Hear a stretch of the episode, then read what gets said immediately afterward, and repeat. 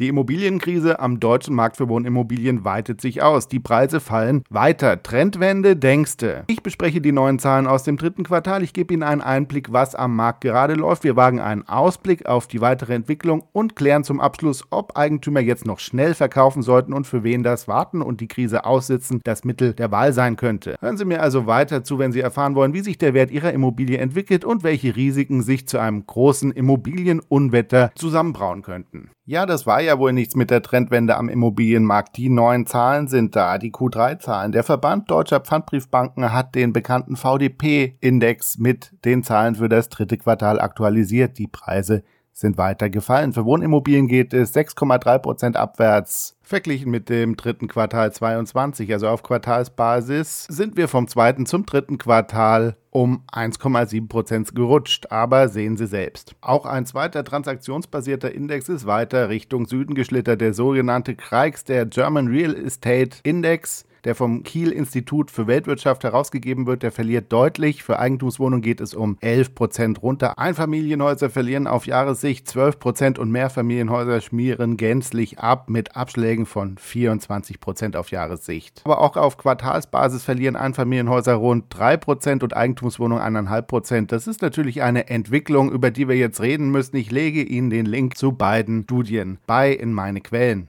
Zumal ja Immobilien Scout vor kurzem noch eine Stabilisierung gesehen hat. Ich hatte davon berichtet, jedoch auf Basis der Angebotsdaten. Auch darüber hatte ich berichtet und das auch im Übrigen zu bedenken gegeben. Ich hatte es Ihnen ja vorhin schon einmal kurz gezeigt. Im langfristigen Trend sieht das dann bei VDP so aus und beim Kreix so. Jo, also eigentlich genauso. Das ist inzwischen ein Knick, der ja schon zugegebenermaßen irgendwo ins Gewicht fällt. Der ein oder andere von Ihnen weiß ja, dass ich früher an der Börse war. Da war dann unser Wahlspruch immer The Trend is your friend. Am Börsenparkett in Frankfurt legte man jedoch Wert auf die Aussprache des TH nach korrekter Frankfurter Mundart. The Trend. Ja, schauen wir uns The Trend dann auch mal für die Immobilienpreise an. Also was lässt sich aus den Q3-Daten ablesen, wenn wir die Berichte der Portale mit den Indizes aus Transaktionsdaten vergleichen? Da kann man dann den Trend herauslesen, dass mehr verhandelt wird und dass Eigentümer mehr umkippen. Dazu gibt es inzwischen auch nicht nur meine ganz persönliche Wahrnehmung aus dem Markt, sondern auch harte Quellen, sehen Sie also hier. Ja, Makler, also auch andere Makler berichten, dass sich Immobilienverkäufer jetzt, wenn sie verkaufen wollen, doch immer mehr zu echten Preisverhandlungen gezwungen sehen. Das erkläre ich Ihnen jetzt auch gleich, wie das hier abläuft. Kurz gefasst, die Transaktionssperre löst sich auf, aber die Auflösung, die ist immer noch zäh. Der Markt kommt jetzt also runter und pendelt sich auf den Preisen ein, die sich mit den Zinsen etwa die Waage halten. Wir sehen ja ein Zinsplateau, die zehnjährige Finanzierung, die pendelt gerade so um die 4%. Also die Eigentümer, die knicken scheibchenweise ein und protokollieren dann mit einer signifikanten Differenz zum Portalpreis. Und das ist einer der Gründe, warum die Portale dann steigende Preise melden, aber die Transaktionsdaten dann doch wieder schlechter sind. Hören Sie zu den Studien aus den Angebotsdaten auch ruhig mal in die letzte Folge dazu herein. Hier blende ich sie nochmal ein. Ich beschreibe Ihnen jetzt mal, wie ich dieses Einknicken der Eigentümer auf dem Markt so mitkriege. Also überlegen wir uns mal, der Eigentümer oder der Makler inseriert zum Betrag X, also sagen wir zu einer Million das Häuschen zum Verkauf. Und das betrifft hier auch Erbengemeinschaften. Zunächst kommt über Monate kein Käufer, aber der Verkäufer, der ist ja noch relativ geschmeidig. Ja, ich habe ja Zeit. Vielleicht wird sogar ein Kaufinteressent, der ein ganz passables Angebot gemacht hat, weggeschickt. Das sahen wir dann im vierten Quartal 22, also vor einem Jahr, und in beiden ersten Quartalen 23. Also im Portal hat sich das dann so geäußert, dass das Immobilienangebot dann mal ein paar Wochen drin war, dann wird es wieder rausgenommen, dann stellt es der Verkäufer oder der Makler wieder rein. Vielleicht ist der Verkäufer ja auch unzufrieden mit dem Sales und wechselt den Makler. In der Zwischenzeit vergeht allerdings Zeit und dann verschieben sich plötzlich die Verkäuferpräferenzen einhergehend mit Deutschlands wirtschaftlicher Situation, die ja auch gefühlt jeden Tag schlechter und schlechter wird, da brauchen Sie ja nur den Fernseher einschalten. Und das führt dann zu zwei Arten Druck auf den Verkäufer. Entweder erlebt er ganz realen Druck, weil er wirtschaftliche Probleme bekommt, wenn er zum Beispiel von einer Kündigung bedroht oder betroffen ist oder wenn sein Kleinunternehmen rote Zahlen schreibt. Gehen wir zu den Erbengemeinschaften und zu den geschiedenen Ehen zurück. Hier reicht es ja aus, wenn eines der Mitglieder plötzlich kein Sitzfleisch mehr hat. Sehen Sie diesen Artikel von Haufe tatsächlich schon aus der Jahresmitte, der angibt, dass die Zahl der Teilungsversteigerungen zunimmt. Teilungsversteigerungen, das sind ja die Zwangsversteigerungen, die Art der Zwangsversteigerung, wo mehr als ein Eigentümer existiert. Klar, logisch, dass die natürlich vorlaufen müssen. Und dann kommt per heute ein Käufer um die Ecke und er bietet den Betrag Y, der deutlich unter dem Portalpreis liegt. Und dann verkauft der Verkäufer eben zum Betrag Y, weil er ja erstens schon lange versucht hat zu verkaufen und die ganze Zeit nichts passiert ist, weil er verkaufen muss, weil die freigesetzten Mittel für etwas anderes verwendet werden müssen oder weil er tatsächlich Bedenken hat, dass die Preise noch weiter fallen. Der Markt hat den Verkäufer also weich geklopft. Um nun ein Gefühl dafür zu bekommen, wie stark die Preise noch fallen können, muss man versuchen, ein Bild von dem Druck zu bekommen, der da auf der Verkäuferseite gerade liegt, der auf die Verkäuferseite einwirkt. Daran arbeite ich im Übrigen selbst im Augenblick noch dran. Das wird Teil meines Jahresausblicks Immobilien 24. Da können Sie sich über E-Mail jetzt schon registrieren und dann schicke ich Ihnen den Report zu, sobald der fertig ist. Ich lege Ihnen den Link zur Registrierung an. Jedenfalls sagt Markus Schularik, Präsident des IFW Kiel, das ist ja das Institut, was diesen Kreigs publiziert. Ich zitiere hier die Wirtschaftswoche. Die Krise am deutschen Immobilienmarkt setze sich vor. Zitat, noch ist der Boden nicht in Sicht. Zitat Ende dass der Boden tatsächlich noch nicht in Sicht ist, dafür spricht, dass die Transaktionszahlen im dritten Quartal vermutlich immer noch gering waren. Das schließe ich jedenfalls aus den neu vergebenen Krediten. Hier liegen die Daten ja für Juli, August, September inzwischen vor. Da sind wir noch auf niedrigem Niveau. Allerdings ist das nur eine Indikation tatsächlich mit Fehlerspielraum, weil ich ja die absoluten Transaktionszahlen noch nicht kenne. Die sind noch nicht verfügbar. Sie können sich dem Problem allerdings auch von der anderen Seite nähern und die ganze Sache mal aus der Sicht des Käufers betrachten und sich fragen, ja, wann setzt denn der Käuferdruck ein, der die Nachfrage stabilisieren wird, sodass diese auch wieder das Angebot absorbiert. Damit stabilisiert sich dann nämlich ebenfalls der Preis und hier habe ich auch einige interessante Argumente aus dem Forecast der Hela für 2024. Das ist ja schon draußen, Link lege ich natürlich bei. Die Zinsen haben den Höhepunkt erreicht, schreibt die Chefvolkswirtin. Die Reallöhne werden weiter zulegen bei sinkenden Inflationszahlen. Ja, in den letzten zwei Wochen sehen wir sinkende Inflationszahlen.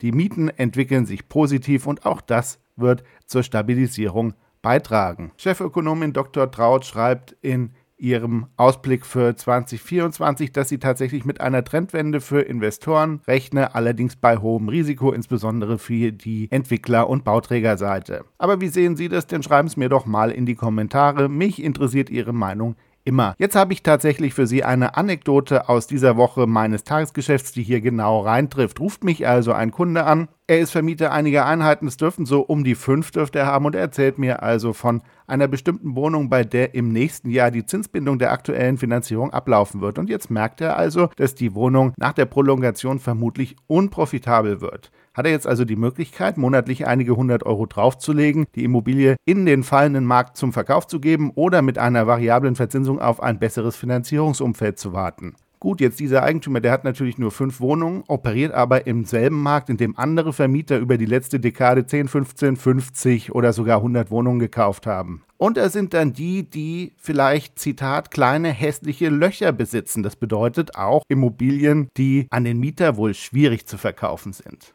Jetzt werde ich ja häufig gefragt, macht denn der Kauf überhaupt Sinn? Natürlich kann man das jetzt nicht bejahen oder verneinen, aber konstruieren wir doch mal folgendes Beispiel. Ein Käufer mit guter Bonität steht vor der Wahl, in eine größere Wohnung umzuziehen und eine teure Miete zu bezahlen oder eine Immobilie mit passabler Qualität zu kaufen. Er hat einen bestimmten Betrag Eigenkapital gespart, ja vielleicht 20 Prozent des Kaufpreises. Die Miete, die er bezahlen würde, die wäre etwa 20% teurer als die Kreditrate inklusive einer angemessenen Tilgung. Der Käufer weiß, dass er die nächsten 20 Jahre nicht umziehen wird. Natürlich macht für ihn in diesem Marktumfeld, auch in diesem Marktumfeld, ein Kauf Sinn. Es kommt also letztlich auf den Deal und auf den Einzelfall an. Was ich allerdings sehe, ist, das hatte ich aber auch schon das ein oder andere Mal gesagt, im Moment tatsächlich nur noch mit Käufern zu tun habe, die über eine vorbildliche Bonität verfügen und die insofern dann doch noch ihre Kreditzinsen an der unteren Schwelle des Möglichen positionieren können. Aber das ist ja auch mein Job als Makler. Ich strukturiere die Transaktion so, dass sie für alle Parteien passt und kümmere mich halt im Notfall darum, dass die monatliche Belastung und die Struktur des Kredits so liegt, dass sie der Käufer dann auch bezahlen kann und vor allem auch möchte. Sprechen Sie mich also jederzeit an, wenn Sie in dieser Hinsicht Beratungsbedarf haben oder wenn Sie Eigentümer sind, der eine Immobilie verkaufen möchte. Da sind wir auch direkt beim Thema für den Eigentümer. Sollten grundsätzlich verkaufswillige Eigentümer denn jetzt warten oder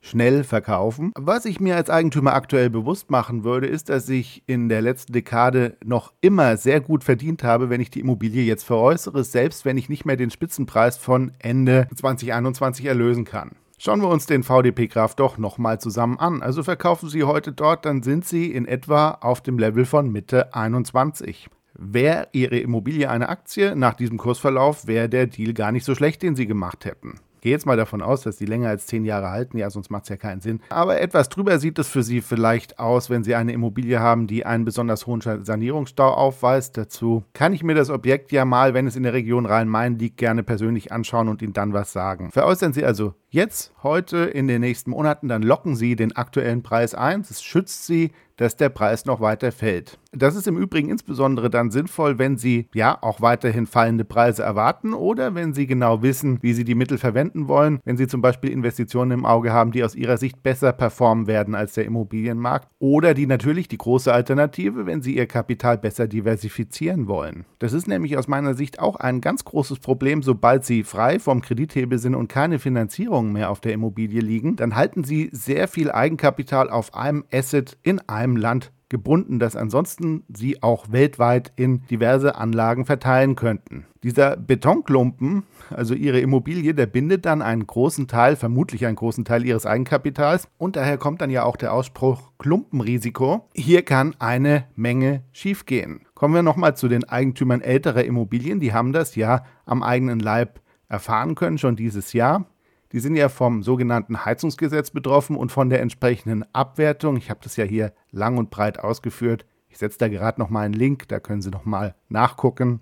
So, also wenn wir uns die aktuelle Woche im Bundestag anschauen, das Bundesverfassungsgericht hat den Übertrag von den Corona-Hilfen auf den sogenannten Klimafonds gestoppt. Also fehlen dem Bund für seine Klimavorhaben Geld. 60 Milliarden fehlen ihm, also 60.000 Millionen. Das ist natürlich Geld, das man irgendwo hernehmen muss. Wer jetzt an der Schuldenbremse festhält, für den bleiben eigentlich nur Sparmaßnahmen oder Steuererhöhungen. Erbschaftssteuer, Reichensteuer, Steuer für Vermieter, von dem Urteil des Bundesverfassungsgerichts sind auch die Länder betroffen, Länder, die ja dann ein Haushaltsproblem bekommen, die regeln zum Beispiel die Grunderwerbsteuer. Das betrifft dann erstmal den Käufer, aber wenn Sie verkaufen wollen, dann ist es damit Geld, das Sie als Verkäufer nicht erlösen können. Land auf, Land ab ertönt das Credo, die Reichen sollen endlich mehr Steuern bezahlen. Da könnten Immobilieneigentümer ja schnell zu den Reichen gezählt werden, insbesondere wenn sie Erträge aus Vermietung und Verpachtung erwirtschaften. Ja, und das ist ja jetzt nur der ganz aktuelle Punkt, von dem ich Ihnen erzähle. Die Gier nach Steuermitteln Steuermitteln wird ja jährlich größer und schwillt immer weiter an. Mehr Transferzahlungen, mehr Staatsbedienstete. Aber über diese Themen reden wir bald mal ausführlich. Bleiben Sie also auf meiner Welle und abonnieren Sie meinen Kanal. Und wenn Sie diesen Beitrag bisher interessant fanden, dann geben Sie mir ein Like auf YouTube oder einen Stern im Podcast. Ja, ich bin aber noch nicht fertig. Was spricht denn gerade dafür, die Immobilie im Augenblick nicht zu verkaufen? Da sehen wir derzeit doch die sinkende Zahl der Baugenehmigungen in Kombination mit dem anziehenden Bedarf an Wohnraum. Wir haben die steigenden Mieten. Denken Sie in einem Szenario, in dem sich der Abschwung in Deutschland stabilisiert und die Zinsen ein Plateau bilden. Da können Sie davon ausgehen, dass die Preise mindestens nicht weiter fallen und perspektivisch wahrscheinlich sogar auch wieder steigen könnten. Dann kommen natürlich auch die Faktoren Ihrer eigenen Mikrolage hinzu. So gehen Ökonomen gerade davon aus, dass der Druck auf den Markt für Wohnimmobilien zumindest in den Städten dauerhaft hoch bleibt. Unnötig zu sagen, dass dieser Podcast natürlich keine Anlageberatung darstellt. Ja, auch all diese Punkte sollte man natürlich in separaten Podcast-Folgen behandeln, werden wir behandeln. Gemeinsam werden wir der Entwicklung folgen. Bleiben Sie dran. Inzwischen wünsche ich Ihnen allerdings erstmal eine gute Zeit. Bis bald.